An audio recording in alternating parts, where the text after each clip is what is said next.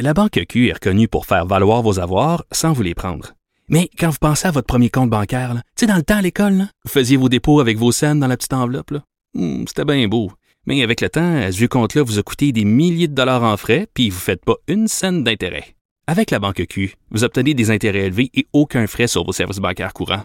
Autrement dit, ça fait pas mal plus de scènes dans votre enveloppe, ça. Banque Q. Faites valoir vos avoirs. Visitez banqueq.ca pour en savoir plus.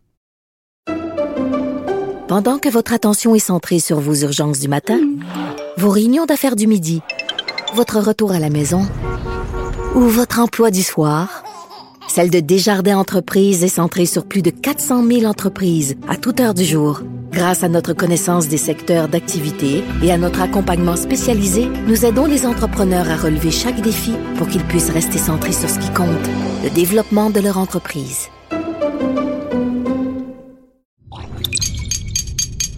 Cube Radio. Il connaît tous les dessous de la politique. Chef du bureau d'enquête de l'Assemblée nationale. Antoine Robitaille. Là-haut sur la colline. Là-haut sur la colline. Cube Radio. Bon mercredi à tous. Aujourd'hui à l'émission, on s'entretient avec le chef du Parti québécois, Paul Saint-Pierre Plamondon, selon qui la défense du droit de manifester est malmenée à notre époque de grande polarisation. Cet ancien avocat des carrés rouges, il a contesté des injonctions, n'en revient pas que Québec solidaire et Éric Duhem semblent accepter les manifestations uniquement quand leur point de vue est reflété. Mais d'abord, mais d'abord, c'est l'heure de notre rencontre quotidienne avec Rémi Nadeau. Cube Radio. Les rencontres de l'heure. Rémi Nadeau et Antoine Robitaille. La rencontre Nadeau-Robitaille. Et bonjour Rémi Nadeau. Bonjour Antoine. Chef de bureau parlementaire à l'Assemblée nationale pour le journal et le journal, ça a été vraiment épique au Salon Bleu aujourd'hui. C'était une bagarre comme on les aime. J'aurais aimé être là, mais toi, tu y étais. Oui, la bagarre du jour, on peut l'appeler comme ça. Oui, c'est ça. Puisqu'on fait une, une analyse sportive. Ben oui, j'ai oublié l'orgue. On écoute l'orgue. Euh, alors, euh, les libéraux ont sauté, je te dirais, sur une occasion et on a vu un François Legault trop nonchalant, à mon avis. Euh, tu sais que la, la- la session dernière, toi, tu avais écrit à deux reprises, si je me rappelle bien, Oui. euh, la colère de François Legault. On trouvait des fois qu'il se choquait trop pour rien en attaquant les adversaires. Mais il existe un autre François Legault Salon Bleu, c'est celui qui, on dirait justement, fait un peu le mononcle, qui fait des blagues. Euh, qui passe pas toujours, euh, comme, comme la fois où il avait parlé de la moustache de, de Manon Massy, puis il avait dû s'excuser par la suite. Ah oui. Mais là, j'ai j'ai sen- j'ai Comme l'autre jour, quand il a dit à son épouse qu'il la laisserait parler éventuellement. Oui, c'est ça. Il faisait référence à une Alors, vieille blague ratée. Ou, tu sais, euh, Mais tu as raison, c'est le François Legault nonchalant. Oui, là, on avait devant nous aujourd'hui le François Legault un peu comme trop mou. Euh, donc, euh, Dominique Andelade le questionne euh, avec insistance sur la décision du gouvernement de, ne pas faire l'agrandissement du collège Dawson. Ils ont parlé, les libéraux aussi, du bilinguisme chez les juges. Et, et, et Dominique Andelade, de toute évidence, voulait faire dire à François Legault qu'un étudiant au collège Dawson, c'est un Québécois euh, en, en faisant référence aux publicités Oui. euh, du gouvernement là, pour. euh, C'est assez bien tourné comme question d'ailleurs. Oui. oui, exactement. Alors, François Legault, je pense qu'il a un peu comme flairé le piège. Il voulait pas dire ce que Dominique Andelade voulait entendre. Donc, il voulait pas dire un Québécois, euh, un, un étudiant de Dawson, c'est un Québécois. Il a dit, ben là, il y en a 50% euh, c'est pas des anglos. Puis là, il, bon, il, il patinait un peu Ouais. en disant, en disant, nous, de toute façon, ce qu'on veut, c'est d'abord faire la place pour les cégeps francophones en premier. Les libéraux, eux autres, ce qu'ils veulent, c'est la place pour les anglos. Donc, ils cherchaient à, à- placer là, le tableau comme ça. Sauf que euh, ce qui est arrivé, c'est que Dominique Andelade, par la suite, elle a dit Monsieur le Québécois, a, elle a fait un lapsus à l'endroit de François Paradis Oui. au lieu de dire Monsieur le Président. Et, euh, et là, François Legault, lui, à micro euh, fermé, a dit Oui, ben oui, c'est un Québécois, c'est un caquiste. Et euh, André Fortin ne l'a pas laissé passer, il s'est levé. Et là, il disait, euh, le, le premier ministre vient de dire que euh, si on n'est pas caquiste, on n'est pas québécois. Puis il était outré. Euh, et là, François Legault, on a même rajouté encore, toujours à micro fermé, bien assis, mais il dit Il dit seulement le Parti libéral du Québec, en voulant dire qu'ils ne sont pas québécois. Alors là, tu sais, je comprends que ça, c'est- tu sais, c'était dit comme sourire aux lèvres, un peu comme s'il badinait, sauf qu'en même temps, tu- moi, je suis d'accord avec les libéraux que le premier ministre ne peut pas dire ça. Euh, Non, non, on alors, joue pas avec euh, ça, là, qui est québécois ou non. euh, quand Non, on est. on, on- on représente tout le monde quand on est premier ministre aussi. Là, on ne commence pas à distinguer. Ben, exact. Alors, moi, j'ai perçu que M. Legault badinait, sauf qu'on ne peut pas faire des blagues avec ça, surtout pas au Salon Bleu. Mais, bon, alors, euh, il y a eu comme une espèce de foire d'empoigne. On va écouter euh, ce que ça a donné, cet échange. On devient en politique, là, pas pour diviser. Après deux ans, après deux ans avoir vécu ce que l'on a vécu, Monsieur le Président, les Québécois méritent mieux qu'un gouvernement qui veut diviser les Québécois. Moi, je peux vous dire une chose. Le Parti libéral du Québec, il est là pour rassembler tous les Québécois, les francophones, mais aussi, oui, les anglophones, parce qu'un Québécois, c'est un Québécois. ministre, je pense qu'on vient tous de constater, le Parti libéral du Québec défend les juges bilingues obligatoires à Saint-Jérôme. Nous, on défend la langue française, qui est la seule langue officielle au Québec. lorsque la chef de l'opposition a fait une erreur en vous appelant Monsieur le Québécois, le premier ministre du Québec a interpellé, vous a interpellé en disant Ben oui, il est caquiste. Ce qu'il dit, c'est que tout le monde qui n'est pas caquiste n'est pas québécois. Et ça, Monsieur le Président, c'est inacceptable. Alors oui, c'était euh, c'était vraiment houleux aujourd'hui à l'Assemblée nationale à cause de cette bourde-là du premier ministre. Puis An- André Fortin et Dominique Anglade ont donné une conférence de presse après la période de questions pour fustiger le premier ministre. Donc, pour bien compléter la mise en échec, si on reprend euh, un élément de hockey pour notre analyse sportive de la période de questions. Et je note que André Fortin a cité René Lévesque, a dit Et Québécois qui veut l'être. Intéressant. Oui, On oublie- en effet. Puis, On oublie peut-être que René Lévesque, lui aussi, a déjà dérapé. Il avait dit que Pierre Elliott Trudeau, il y avait plus d'Elliott chez lui que de Trudeau. que de ça, Trudeau. hey, ça avait créé, je pense que c'était euh, pendant la campagne référendaire de 80, ça avait créé là, vraiment le même type de débat qu'aujourd'hui. Je referme la De parenthèse historique. Ouais. Et puis, François Legault aussi, à un moment donné, dans, dans l'échange, il, a- il a dit le parti liberal en le prononçant euh, à l'anglaise. Puis ça, Ouh. ça, ça a aussi euh, fortement euh, déplu du côté de l'opposition officielle. Alors, ils ont même demandé des excuses. Je pense pas que M. Legault va aller jusque-là, mais c'est juste que moi, à mon avis, effectivement, là, il, doit, il doit faire attention et pas, euh, Il pas devrait. prendre euh, Pourquoi cet pas? aspect-là à la, lé- à la légère. Pourquoi, une Ben, ex- pourquoi ouais, pas une excuse? Moi, je- tu sais, il pourrait dire j'ai badiné, euh, bon, euh, ça a eu l'air pire que ce que c'est, inquiétez-vous pas, je, dis, je représente tous les Québécois. Moi, je, je, je vois pas pourquoi. Moi, je trouve qu'il se défend mal aussi, Rémi. Je voudrais juste ajouter une affaire. C'est qu'il il y aurait juste à dire à David Birnbaum sur Dawson, il devrait rappeler que les communautés anglophones sont très bien dotées au Québec. C'est pas l'agrandissement d'un cégep qui fait que les droits des anglophones sont piétinés. Premier ministre devrait non, dire non, ça. Comparons avec ce qui se passe pour nos confrères et consoeurs anglophones, mettons, euh, à l'Université Laurentienne en Ontario ou au campus euh, à, à- Edmonton. Écoutez, là, c'est- des institutions qui sont asphyxiées. Euh, ça n'a rien à voir. Alors, que moi, je dirais que Birnbaum puis Anglade commencent à défendre les minorités qui sont le plus en danger puis qui ont le moins de services et de droits. Puis après ça, on pourra parler euh, de ce qui se passe ici.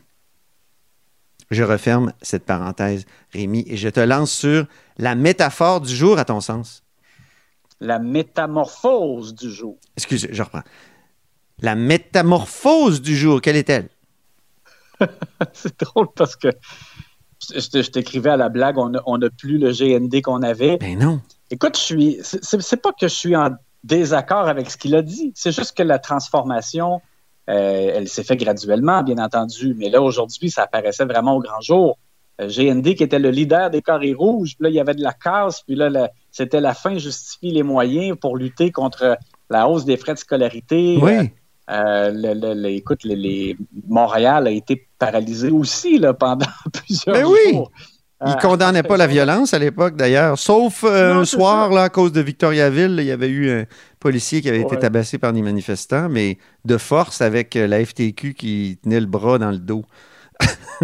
Exact. Mais là, écoute, là, c'était drôle de voir qu'aujourd'hui, Gabriel Nadeau-Dubois a été questionné sur la manifestation, euh, le blocus ou siège, on ne sait trop, là, parce qu'on va voir euh, comment ça va se dérouler, là, des camionneurs à Québec.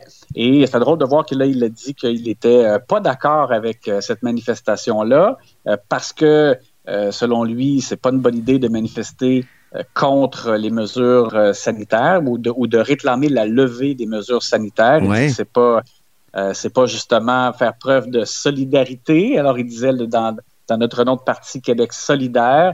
Euh, et, et- mais en plus, il a même été jusqu'à dire que aussi ça allait gâcher le week-end des jeunes familles à Québec qui veulent aller au carnaval. Alors là, tu sais, je me disais, tabarouette, on est, c'est vraiment extrêmement loin de Oui. ce qu'il a été dans le passé. Et je peux pas faire autrement que me dire que dans la base de Québec solidaire, il y a des gens qui vont lui reprocher. Mais là, tu remontes loin dans le passé, Rémi, tu pourrais remonter un peu moins loin.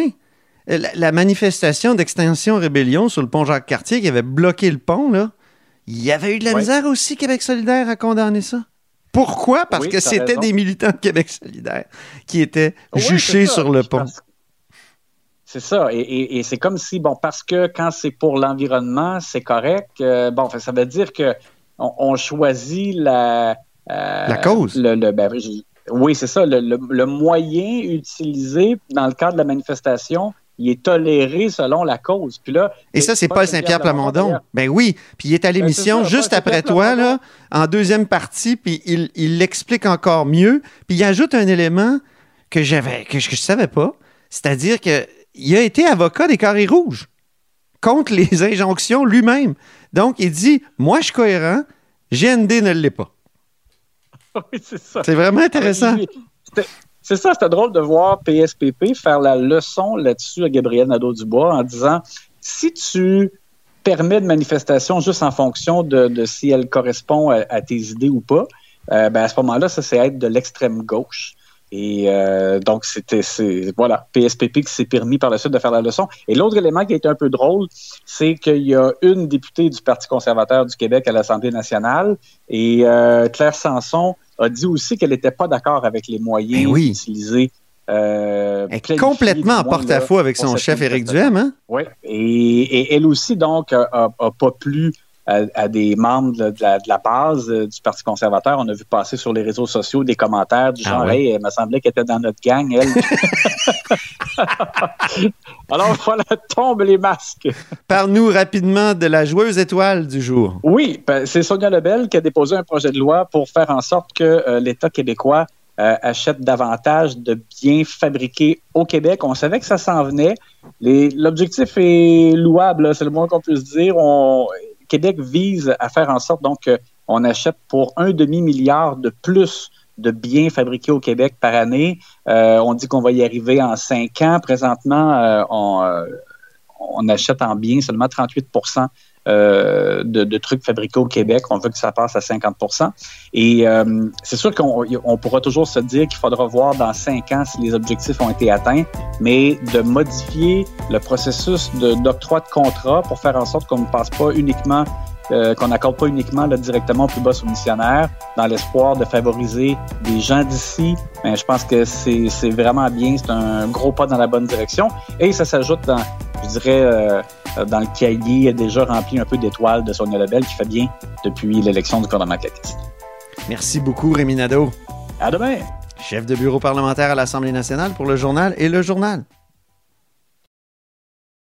La Banque Q est reconnue pour faire valoir vos avoirs sans vous les prendre. Mais quand vous pensez à votre premier compte bancaire, tu sais, dans le temps à l'école, vous faisiez vos dépôts avec vos scènes dans la petite enveloppe. Hmm, C'était bien beau. Mais avec le temps, à ce vieux compte-là vous a coûté des milliers de dollars en frais, puis vous ne faites pas une scène d'intérêt. Avec la Banque Q, vous obtenez des intérêts élevés et aucun frais sur vos services bancaires courants. Autrement dit, ça fait pas mal plus de scènes dans votre enveloppe, ça. Banque Q. Faites valoir vos avoirs. Visitez banqueq.ca pour en savoir plus. Pendant que votre attention est centrée sur vos urgences du matin, vos réunions d'affaires du midi, votre retour à la maison ou votre emploi du soir, Celle de Desjardins Entreprises est centrée sur plus de 400 000 entreprises à toute heure du jour. Grâce à notre connaissance des secteurs d'activité et à notre accompagnement spécialisé, nous aidons les entrepreneurs à relever chaque défi pour qu'ils puissent rester centrés sur ce qui compte, le développement de leur entreprise. IGA est fier de présenter l'émission À vos affaires. Pour économiser sur votre panier d'épicerie, surveillez les offres et promotions de la circulaire disponible à IGA.net chaque semaine. IGA, vive la bouffe et les bonnes affaires.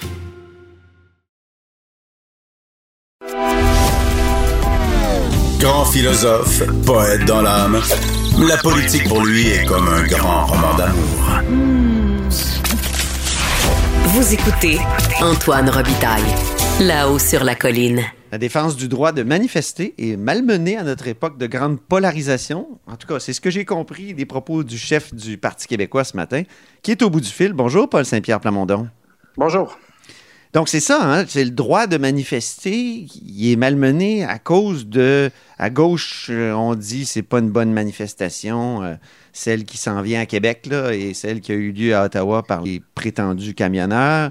Et euh, à droite, ben, on disait il faut pas bloquer rien, euh, que ce soit de la part des Autochtones ou des Carrés Rouges en 2012. Ben, ce que j'ai dit ce matin, c'est que la polarisation clairement gagne notre euh, démocratie. Là. Et j'ai réagi de manière spontanée à ce que Gabriel Nadeau-Dubois a dit dans le point de presse de Québec solidaire juste avant mon point de presse. Il est venu dire nous, on manifeste en fin de semaine, mais pas dans le comté de Catherine Dorion, pas dans Tachereau. Nous, on manifeste pour d'autres choses euh, dans un autre comté pour euh, une question environnementale. Et il vient dire, ben, il y a les bonnes manifestations, puis il y a les manifestations qui sont contre la solidarité. Ouais. Donc, il fait ces catégories de ce qui, est ce qui devrait être permissible parce que ce sont des bons sujets, ceux de Québec solidaire, puis ceux qui ne devraient pas être euh, tolérés. Et ça me faisait étrangement penser au discours d'Éric Duhem lui-même. On se souviendra que pendant les carrés rouges, mais à plusieurs reprises là, dans sa carrière radiophonique, il a toujours été contre les manifestations, il a ridiculisé les manifestations. Mhm. Et là, tout d'un coup, quand ça fait son affaire, par contre, là, il, il fait l'apologie des manifestations. Moi, ce que je dis, c'est que manifester, ça devrait être bon pour tout le monde, puis c'est important qu'on laisse une place équitable à tout le monde en échange de leur civisme.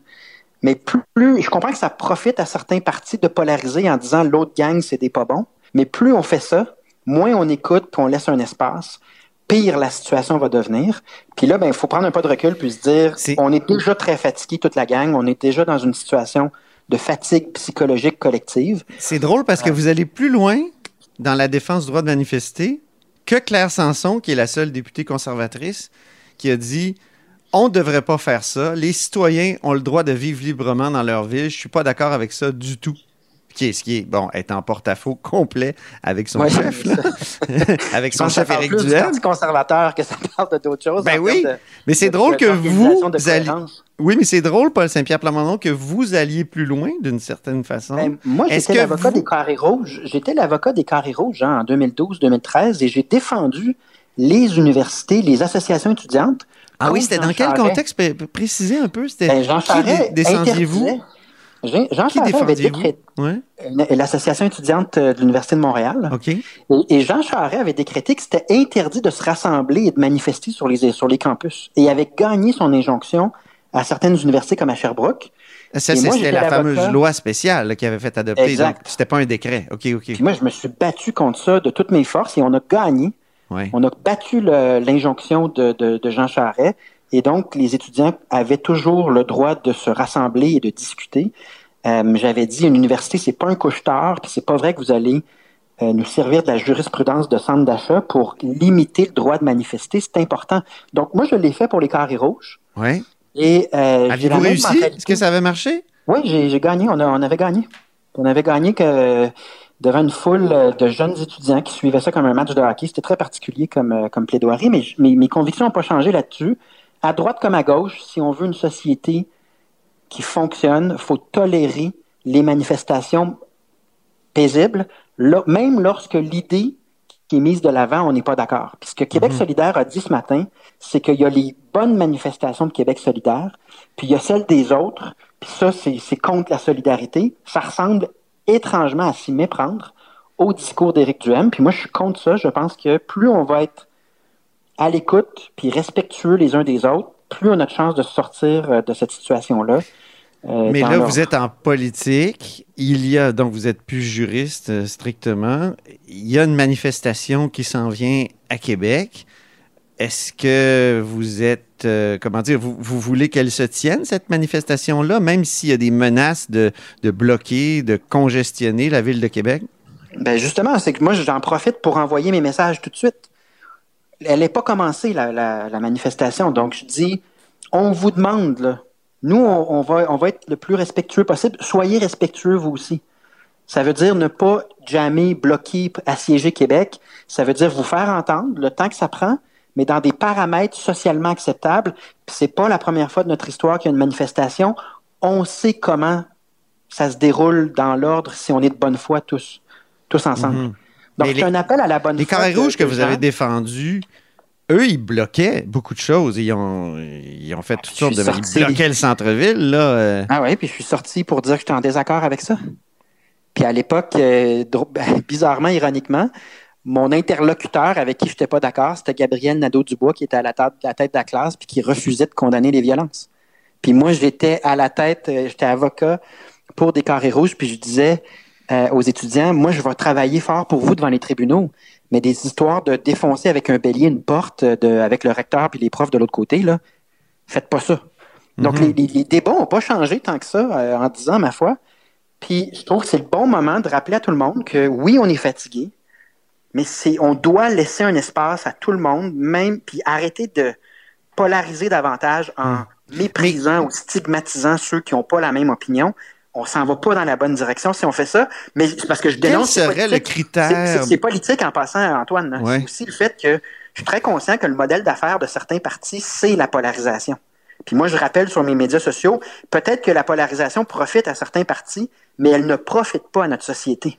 Est-ce que ça profite au, Parti québécois de prendre cette position-là? Ben, c'est un rappel de qui on est. on est un parti démocrate, on est un parti qui en a vu des débats, qui en a vu des gens animés, émotifs. Écoute, le, Parti québécois, c'est un parti avec une longue tradition de démocratie. Puis là, je pense qu'on a besoin de rappeler que la démocratie, c'est important. Euh, pas juste au niveau des manifestations, au niveau de la gouvernance par décret aussi. Là. Combien de temps on va endurer un gouvernement qui consulte personne, qui écoute pas des experts devant le public? Il y, a, des choses en démocratie en ce moment qu'il faut vraiment Sur les messages de la manifestation de la fin de semaine, euh, récemment, vous-même, vous demandiez la levée des mesures sanitaires. En tout cas, vous n'étiez pas fermé à cette idée-là. Donc, vous vous rejoignez au moins une partie des manifestants qui vont être là en fin de semaine. Non, euh, je n'ai pas demandé la levée des mesures sanitaires. J'ai demandé un plan de déconfinement dans le cadre duquel on aurait des critères objectifs. Donc, je ne dis pas, euh, évidemment, là, Éric Duhem, dans une logique de polarisation, lui, il va dire tout, tout de suite, en criant le plus fort possible. Hmm. Nous, on est conscient que les hospitalisations sont pas stabilisées, mais on dit qu'il n'y a pas que les hospitalisations, il y a aussi la santé mentale des gens, la santé physique de ceux qui n'ont pas la COVID, mais qui attendent des traitements. Il y a plein de facteurs. Et on demande un plan dans le cadre duquel l'État nous dit voici les critères qu'on va utiliser, le nombre d'hospitalisations, retour des travailleurs qui étaient absents, puis à tel seuil, approximativement à tel seuil, on va poser un autre geste vers le déconfinement. Voici comment on va travailler ensemble. Je pense que la fatigue qui profite à la polarisation, elle vient d'un gouvernement qui ne dépose pas ses avis de santé publique, explique mal ou peu ses décisions, mais surtout lance dans l'espace public des bébelles qui sont euh, pas justifiées, puis ensuite recule, prend par surprise les gens. Puis on peut pas jouer avec une population fatiguée, on peut pas jouer au yo-yo comme ça. Donc c'est pour ça que nous on demandait un plan de déconfinement. Mais vous-même n'avez pas été c'est ce que François Legault vous rétorque, c'est-à-dire aux oppositions en général. Il dit les oppositions ont fait du yo-yo aussi. ont demandé la fin de l'état d'urgence sanitaire, par exemple. On, changé d'idée. On euh, changé d'idée parce que, est-ce qu'il ne faut pas l'admettre, la COVID nous rend tous un peu incohérents.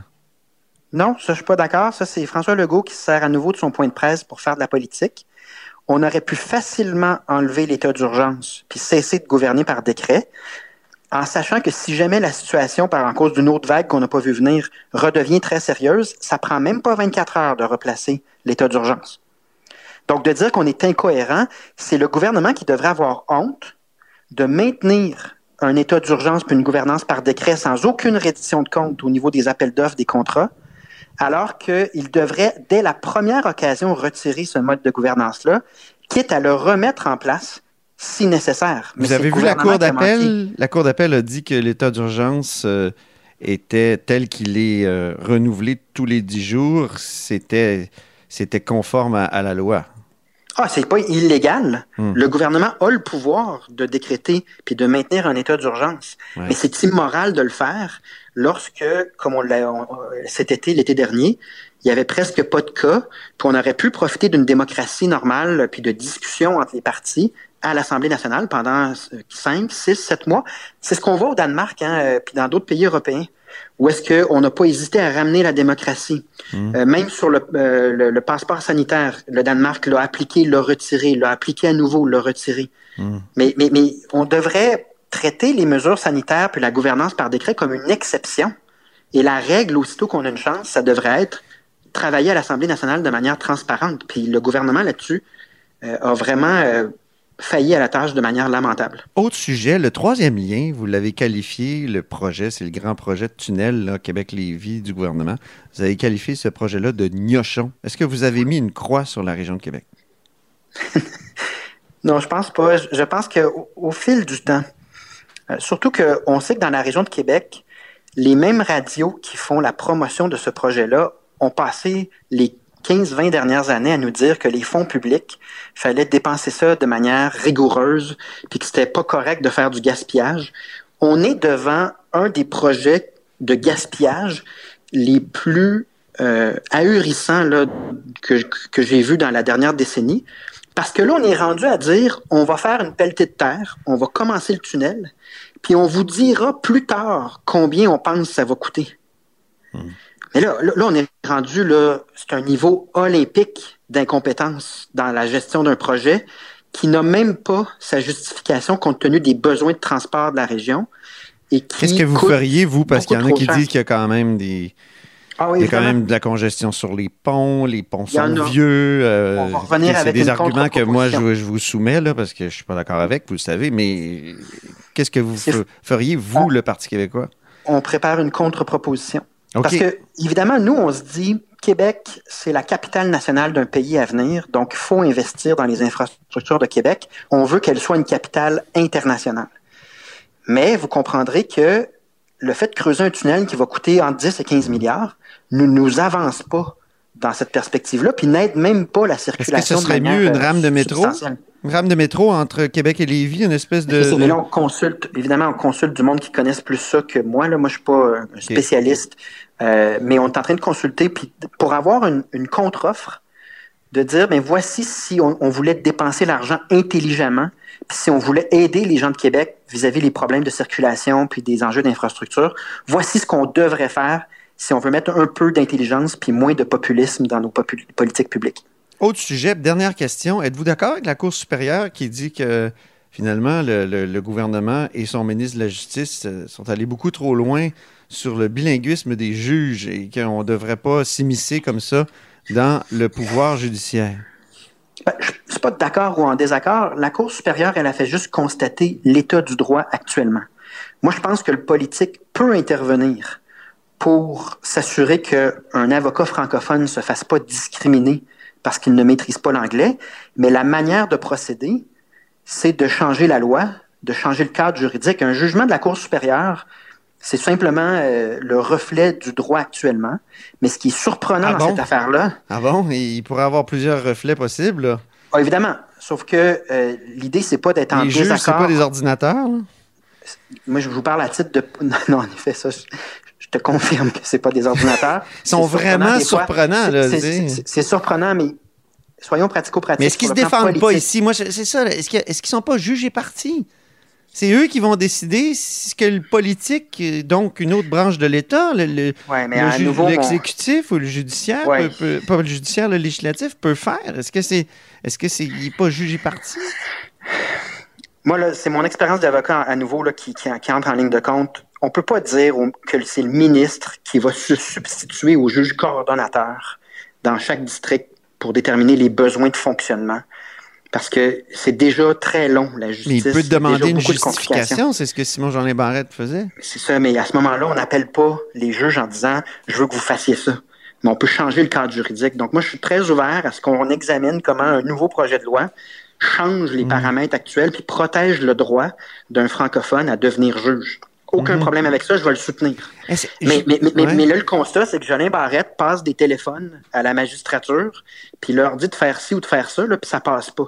Puis je peux comprendre parce que c'est pas à Jolin Barrette d'administrer le quotidien de la coordination de la justice, qui est déjà un grand enjeu parce que les délais sont longs, mais c'est également une question d'indépendance judiciaire. Donc là, moi, je pense qu'on de- on devrait plutôt réfléchir à Donc, vous êtes d'accord avec la Cour supérieure. C'est une question d'indépendance judiciaire.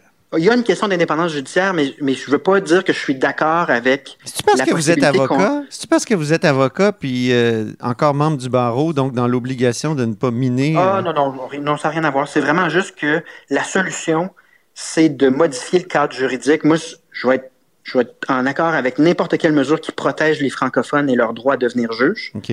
mais c'est pas en passant un coup de fil à la juge en chef que ça peut se faire. C'est- N'importe quelle démocratie, il y a une séparation de ces pouvoirs-là qui fait que tu peux pas juste comme ministre dire, moi, moi te le dire comment tu runs la shop euh, dans ton euh, dans, dans ta cour supérieure. Là. Donc, il y a d'autres façons de procéder. Puis moi, je pense qu'il faut réfléchir à comment le PL 96 peut venir euh, garantir, puis il y a déjà des articles là-dessus, là, garantir qu'un juge francophone ne se fera pas discriminer. Oui. Euh, donc, euh, ce serait ça la manière de procéder. Puis, disons que Jolin Barrette, Simon Jolin Barrette, pas juste dans ce dossier-là, dans le dossier des- du tribunal spécialisé, là, clairement, il y a une- un enjeu de diplomatie avec le pouvoir judiciaire qui fait qu'il n'y a pas de collaboration. Je pense que s'il y avait eu un peu un ton euh, puis un dialogue plus euh, sain, ça ferait longtemps que cette question-là pourrait être réglée. Là. Je, je suis un peu surpris. Ben, merci beaucoup, Paul Saint-Pierre Plamondon. Au plaisir. Chef euh, du Parti québécois. Et c'est ainsi que se termine là-haut sur la colline en ce jeudi. Merci beaucoup d'avoir été des nôtres. N'hésitez surtout pas à diffuser vos segments préférés sur vos réseaux. Et je vous dis à demain. Cube Radio.